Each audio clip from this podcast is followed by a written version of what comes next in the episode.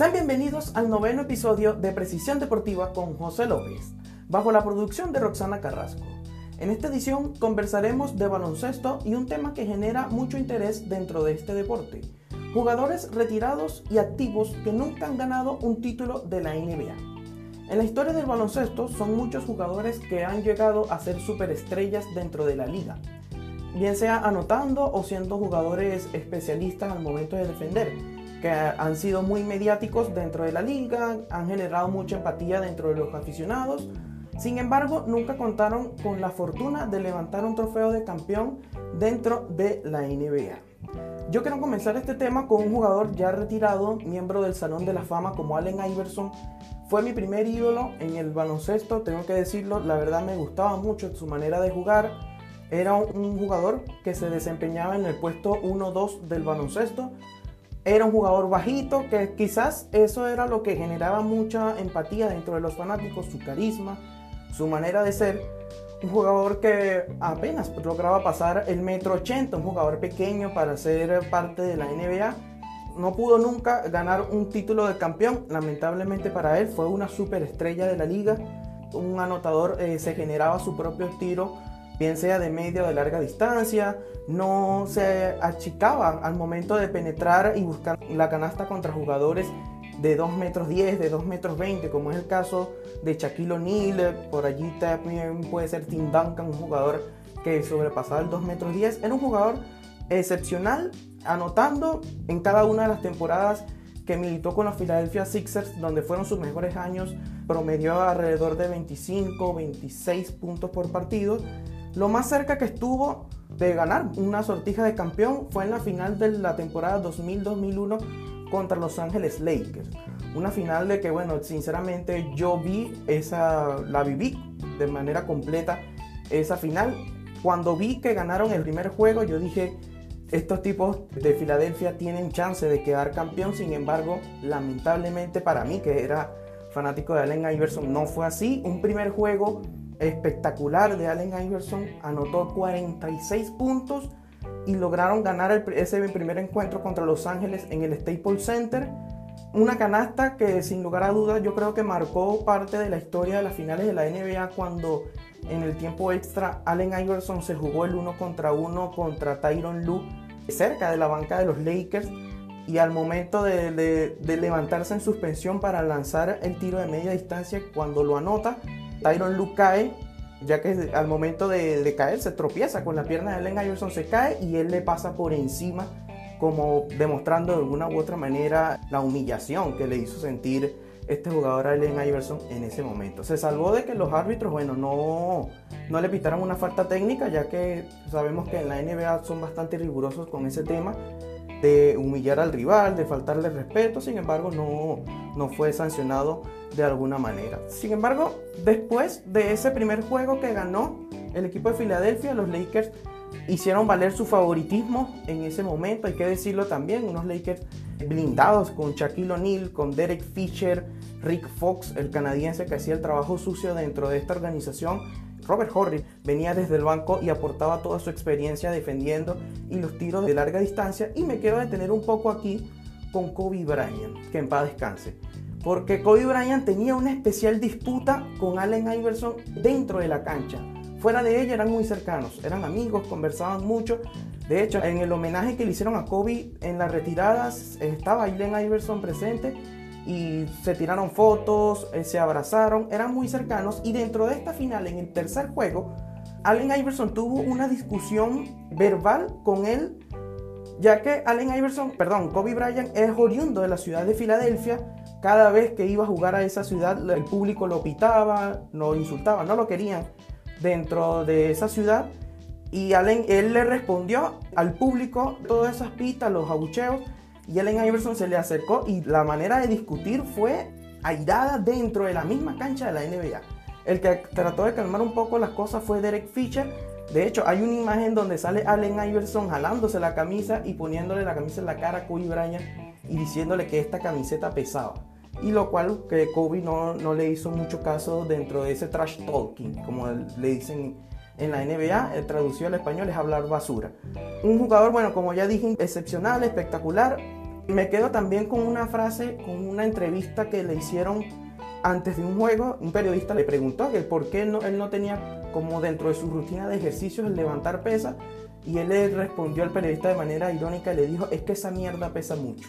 Le dijo así al periodista Allen Iverson, no le importó que hubieran otros periodistas allí profesionales, sino así le respondió. Y bueno, es un jugador, bueno, como ya dije, espectacular. Lamentablemente no pudo llegar al tan ansiado título de la NBA. Pasamos a otros jugadores, los cuales yo lo he titulado así dentro de este programa, las víctimas de Michael Jordan, porque fueron muchas. No lograron ganar un anillo después del retiro de Michael Jordan en el año 1998. Quiero comenzar con Karl Malone, espectacular jugador, un pivot de esos tradicionales dentro del baloncesto en la década de los 80 y los 90, un tipo muy alto, fuerte, tenía como dentro de su rutina de ejercicio el levantamiento de pesas, lo cual le hacía ganar muchísima masa muscular, intimidaba al momento de jugar a la pintura de Karl Malone, era un jugador muy bueno, sin embargo, no pudo hacerse con un anillo de campeón, llegó dos veces a la final y perdieron las dos veces con los Chicago Bulls de Michael Jordan. Karl Malone lo hacía muy bien dentro de, de esa serie, pero siempre eh, se le atravesaba el mejor jugador de la historia del baloncesto, en mi opinión, y lo frustraba al momento de conseguir el anillo. Me quedo con una imagen de Karl Malone en la final del 98, el juego 6, fue el último juego de esa final, cómo se peleaba físicamente en el juego con Dennis Rodman, Dennis Rodman que también sacaba de quicio a todos sus oponentes, hablándole, golpeándolos, empujándolos, acusándolos con el árbitro como tirando la piedra y escondiendo la mano. Es decir, se le metía en la cabeza al jugador y es allí donde terminaba ganándole el duelo casi siempre en el uno contra uno. Karl Malone, dos veces MVP de la liga, no pudo hacerse como un anillo, como ya dije, representó a la selección de Estados Unidos en las Olimpiadas del 92, ganando la medalla de oro de aquel Dream Team que armaron junto con Magic Johnson, con Michael Jordan, estuvo Charles Barkley por allí también jugando con esa selección y siendo Chuck Daly el entrenador de esa selección y no pudo quedar campeón dentro de la liga. Fueron dos premios más valiosos que ganó Karl Malone. Se retiró en la 2003-2004 cuando con 40 años llegó a Los Ángeles Lakers junto con Gary Payton a jugar con Kobe Bryant, con Shaquille O'Neal, con Derek Fisher, un super equipo que armó el equipo de Los Ángeles en ese año para que se retirara Karl Malone con un anillo de campeón. Sin embargo, se aparecieron los Detroit Pistons, los Bad Boys de Rashid Wallace, de Tayshaun Prince, Chauncey Billups. Eh, estaba por allí también Rip Hamilton, lo cual le frustraron el sueño de ser campeón de la NBA. El otro que también tampoco pudo retirarse, mejor dicho, de ser campeón de la NBA fue John Stockton, el compañero de Karl Malone en los Utah Jazz. John Stockton era un base muy bueno, tenía un tiro de media y larga distancia excepcional dentro de la liga, un manejo de balón como pocos. Yo creo que si uno analiza los bases de la NBA en la década de los 90 y los actuales, yo creo que John Stockton tenía un poder de manejar el balón muy bueno. Yo creo que este es el mejor base en la historia de la liga. Se retiró con un promedio de 10.5 asistencias por partido y de 13.1 puntos por encuentro. Muchos dirán, bueno, pero es que no hacía muchos puntos. Sí, pero yo creo que su rol dentro del equipo no estaba en hacer puntos, estaba repartir juego para que sus compañeros los anotaran, lo cual también tiene mucho mérito dentro del baloncesto de la NBA. Es el máximo asistente en la historia de la liga con 15.806 asistencias de por vida y el que lo sigue, escuchen bien, tiene 12.091 asistencias, es decir, lo sobrepasa John Stockton por más de 3.000 asistencias totales dentro de su carrera en la NBA. Imagínense ustedes, es algo, una mucha diferencia, una enorme diferencia que le sacó John Stockton a Jason Kidd. También fue víctima, hay que decirlo, de Michael Jordan de no haberse podido quedar campeón dentro de la NBA, a diferencia de su compañero por muchos años, Karl Malone.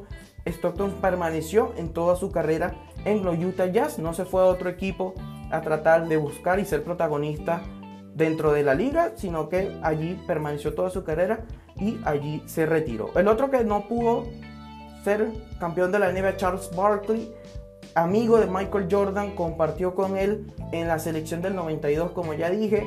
Un jugador también muy bueno, un alero anotador, anotaba de todos los costados de la cancha, de tres puntos, tiros de dos puntos. Fue MVP de la liga y MVP también del All-Star Game en el año 90-91, año donde Michael Jordan ganó su primer título de la NBA y fue MVP de la liga en el 92-93 con los Phoenix Suns. Ese equipo llegó a la final de la NBA a disputar contra los Chicago Bulls de Michael Jordan. La perdieron en seis juegos. Eh, fue lo más cerca que estuvo de ser campeón de la NBA Charles Barkley con un promedio de 22.1 puntos por partido y 11.7 rebotes por encuentro. Son números muy buenos.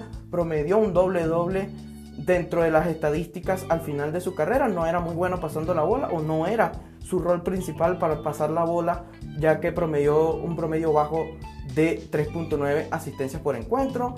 Un jugador muy bueno, le gustaba mucho hablar también dentro de la cancha y recuerdo perfectamente una entrevista que le hicieron previa al, primer juego de aquella final del 92-93, donde él jugaba para el Phoenix Suns y él le dijo al periodista que Dios quería ganar un título de la NBA. De verdad, mi manera de analizar esa declaración, él quiso decir que él era Dios o no sé qué habrá querido decir Charles Barkley en ese momento, pero como ya dije, era un jugador bastante controversial y no le gustaba hablar mucho dentro de la cancha. Una cosa también que yo hay que resaltar también de Charles Barkley es que era un jugador que tenía problemas con la alimentación. Un jugador que tenía problemas de peso.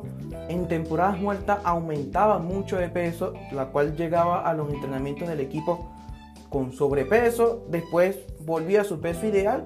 Pero eso yo creo que sin lugar a dudas también mermaba un poco su rendimiento, sobre todo al comenzar la campaña, ya después que se ponía en forma, bueno, hacía desastre, como decimos nosotros, dentro de la cancha y era un gran jugador. El otro, Sean Kemp, un pivot también, al igual que Karl Malone, muy poderoso, mucha fuerza al momento de jugar baloncesto en la pintura, un jugador muy alto, uno de los pocos jugadores que no ha pasado por universidad. Al momento de jugar era muy poderoso, con los rebotes, no tenía mucho tiro de larga distancia, es decir, no era un jugador perimetral, su juego estaba dentro, promediaba muy buenos rebotes dentro de la temporada, 11.4 rebotes por partido en la temporada 95-96 con los Seattle Supersonics. Casualmente ese año llegaron a la final de la NBA, siendo, eh, como ya dije, víctimas una vez más de los Chicago Bulls. Compartió mucho con su amigo de toda la vida dentro del baloncesto, como lo es Gary Payton, quien también fue una superestrella de la NBA y en juntos armaron un dúo allí en ese equipo de Seattle que lamentablemente para ellos siempre se quedaron cortos al momento de ser campeón de la NBA. Promediaba alrededor de 18, 18 19 y hasta 20 puntos por partido llegaba Sean Kemp. El otro pivot nuevamente es Patrick Ewing, un jugador también de las mismas características de Carl Malone, un tipo muy alto que era muy bueno también en los rebotes. Armó una carrera más que interesante de analizar en la ciudad de Nueva York. Jugó muchos años en los Knicks.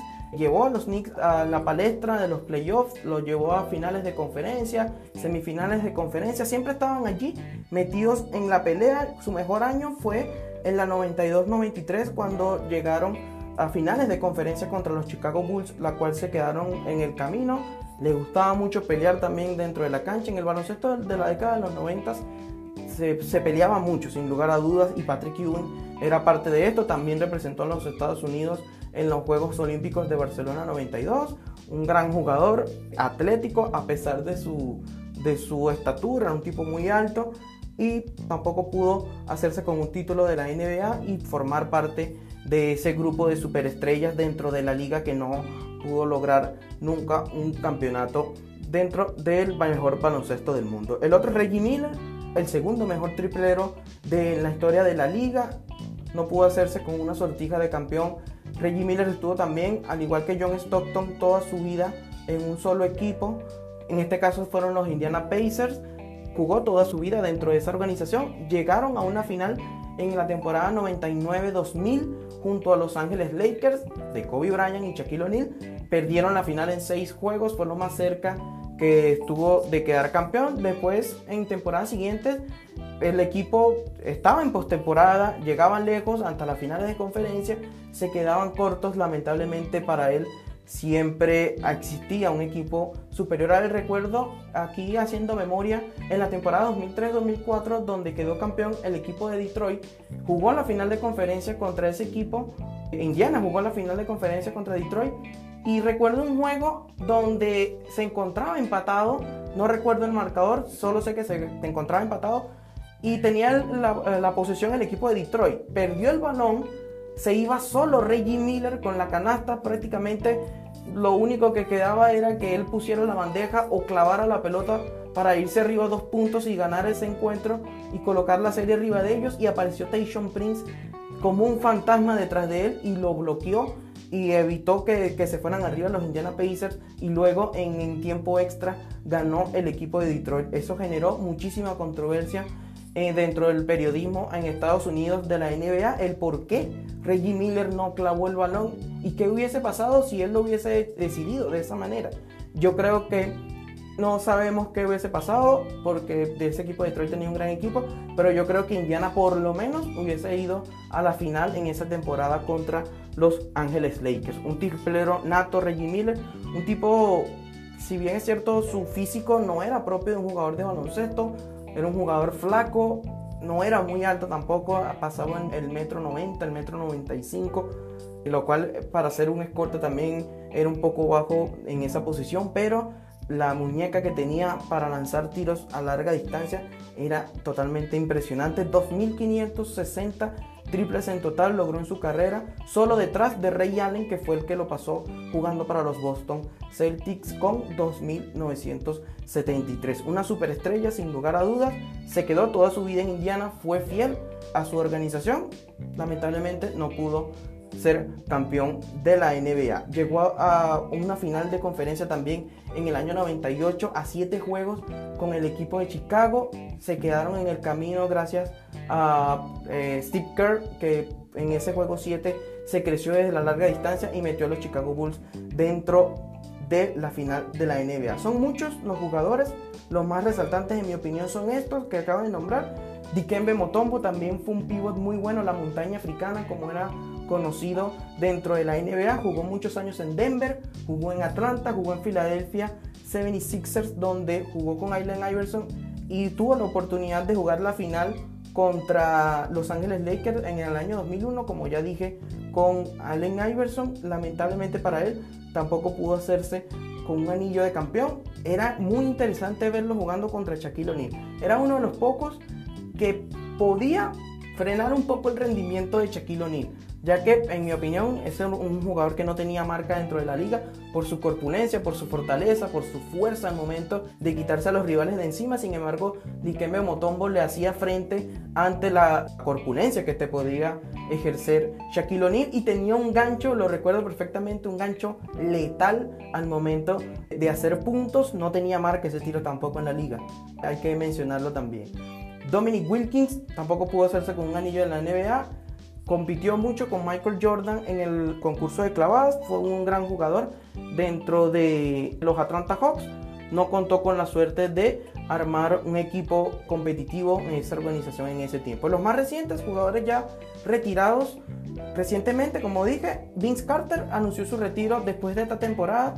Lamentablemente para él no se retiró como él hubiera querido, ya que él mismo lo ha dicho, la pandemia arruinó toda mi última temporada. Jugaba en un equipo que no tenía aspiración de clasificar a los playoffs de la NBA. De hecho, cuando con la reanudación en la burbuja de Orlando, ni siquiera fue incluido este equipo de Atlanta Hawks para disputar los últimos encuentros de la temporada.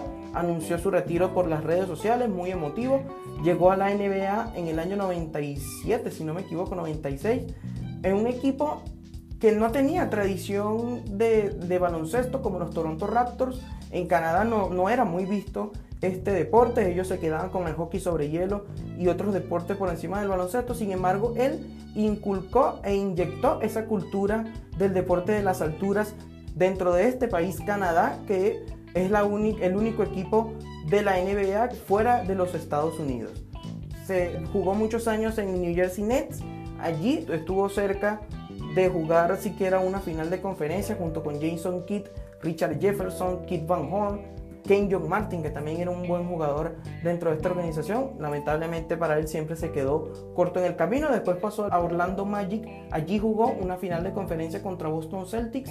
Ese equipo que armó ese tridente de ataque con Kevin Garnett, Paul Pierce y Ray Allen, que terminaron dejando en el camino a la magia de Orlando en seis encuentros. Su primo Tracy McGrady jugó con él en Toronto Raptors. También fue un gran anotador, muy bueno era un jugador muy atlético al momento de saltar, le pasaba por encima a los rivales para clavar la pelota, tenía mucho tiro de larga distancia también. Era un gran jugador, hay que decirlo, Tracy McGrady. Las lesiones después de que salió de Orlando Magic, que en mi opinión fue donde se desempeñó mejor en su carrera, lo mermaron un poco estando en Houston y fue allí donde prácticamente su rendimiento bajó mucho al momento de jugar baloncesto. Los jugadores activos, hay muchos que no han logrado hacerse con un título de la NBA. Los más experimentados son Carmelo Anthony, que llegó a la NBA con LeBron James. Con los Denver Nuggets, ahí estuvo muchos años, no pudo llegar nunca. De hecho, no ha jugado nunca una final en su carrera dentro de los equipos que ha militado. Denver, New York Knicks, ha estado en Houston, ha estado en Oklahoma City Thunder. En ninguno ha tenido la oportunidad de jugar una final del mejor baloncesto del mundo. El otro es Chris Paul, que pareciera su, su oportunidad de ganar un título de la NBA, pareciera ya lucir lejana, ya un jugador que está entre los 34 y 35 años de edad. No lo estoy retirando, ni mucho menos. Creo que todavía tiene mucho talento y mucha capacidad física para jugar unos años más en la NBA. Sin embargo, yo creo que ya es una edad considerable al momento de competir con los más grandes en una etapa decisiva del baloncesto. El otro es Dwight Howard, fue muchos años considerado como el mejor pivot en la NBA cuando jugaba en Orlando, muy atlético, era un gran jugador en la pintura Dwight Howard, marcaba presencia sin lugar a dudas con los bloqueos, con los rebotes, apartaba a todo lo que tenía en el medio de él al momento de clavar el balón. Fue su mejor año, sus mejores años en el equipo de la magia de Orlando yo creo que acá con este jugador, cuando uno se sienta a analizar su carrera, ha sido una carrera espectacular, no hay que negarlo, pero yo creo que su oportunidad estuvo cuando se fue a Los Ángeles Lakers a jugar con Kobe Bryant, a jugar con Steve Nash, a, eh, estar con Ron Artest, también estaban dentro de esa organización.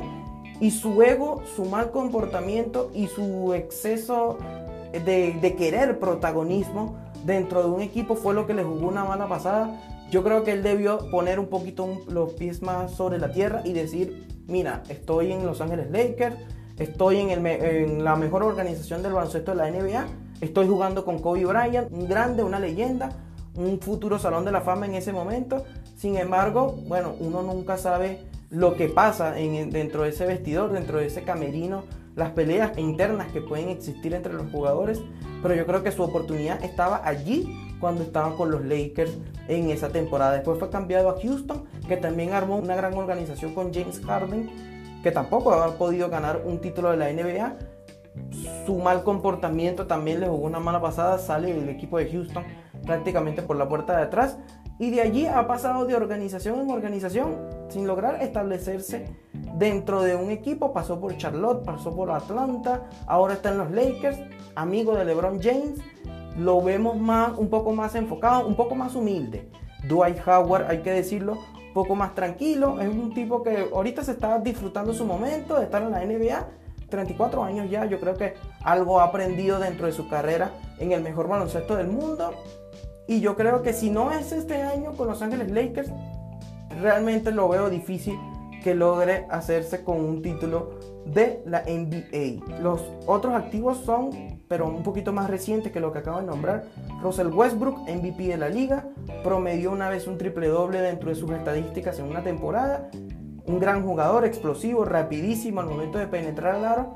Pero yo creo que las malas decisiones que toma en los momentos difíciles del juego es lo que le ha pasado factura sin lugar a dudas en los equipos que ha estado. Ahora está en Houston jugando con Harden, que como ya dije, nunca ha sido campeón de la NBA hay que ver si este año logran hacerse con el tan ansiado título para ambos. El compañero de ellos que jugaba en Oklahoma City Thunder, Kevin Durant, ya se hizo con dos títulos en la NBA. Claro, Muchos dirán que escogió el camino correcto, pero bueno, ese es otro tema a debatir. Sin embargo, quedaron ellos dos sin poder ganar un título de la NBA y el otro, una superestrella para mí, ya un poquito más eh, joven que estos dos, Westbrook y Harden, es Anthony Davis. Llegó a la liga en el año 2012. No tuvo la suerte de contar con un equipo competitivo en los New Orleans Pelicans, que fue el equipo que lo drafteó en el draft de la NBA en el 2012. Llegó con 19 años de edad. En este momento tiene 26, 27 años, juega en los Lakers. Tiene una gran oportunidad de hacerse con un título de la NBA al jugar con LeBron James, con Danny Green, con Kyle Kuzma un equipo muy bueno que ha logrado armar los Lakers para esta temporada. Hay que ver si le alcanza para ser campeón. Los otros son Demian Lillard, que es un gran jugador también. Recibió un contrato jugoso con los Portland Trail Blazers. No ha contado con la suerte de rodearse de compañeros al nivel de él. Quizás por allí un CJ McCollum pueda ser considerado una estrella en la NBA, pero de allí son jugadores de rol que al momento de, jugar una etapa decisiva de, los playoffs no le va a alcanzar para ser campeón del mejor baloncesto del mundo. El otro es Giannis Antetokounmpo, este está muy joven todavía. Sin embargo, lo pongo porque ya tiene un nivel considerable para ser campeón de la NBA, MVP actual de la liga, juega en Milwaukee Bucks, armaron un gran, una gran divisa para pelearle el título a LeBron James dentro de la conferencia oeste de una posible final de la NBA esta temporada. Bien amigos, esta ha sido la lista de los jugadores que no han tenido la fortuna de levantar un trofeo de campeón dentro del mejor baloncesto del mundo y el título del noveno episodio de Precisión Deportiva con José López. Gracias a todos por ser parte de este espacio y recuerden seguirnos en las distintas redes sociales como Precisión DBA, tanto en Instagram, en Twitter, en Facebook y suscribirte a nuestro canal de YouTube. Hasta entonces.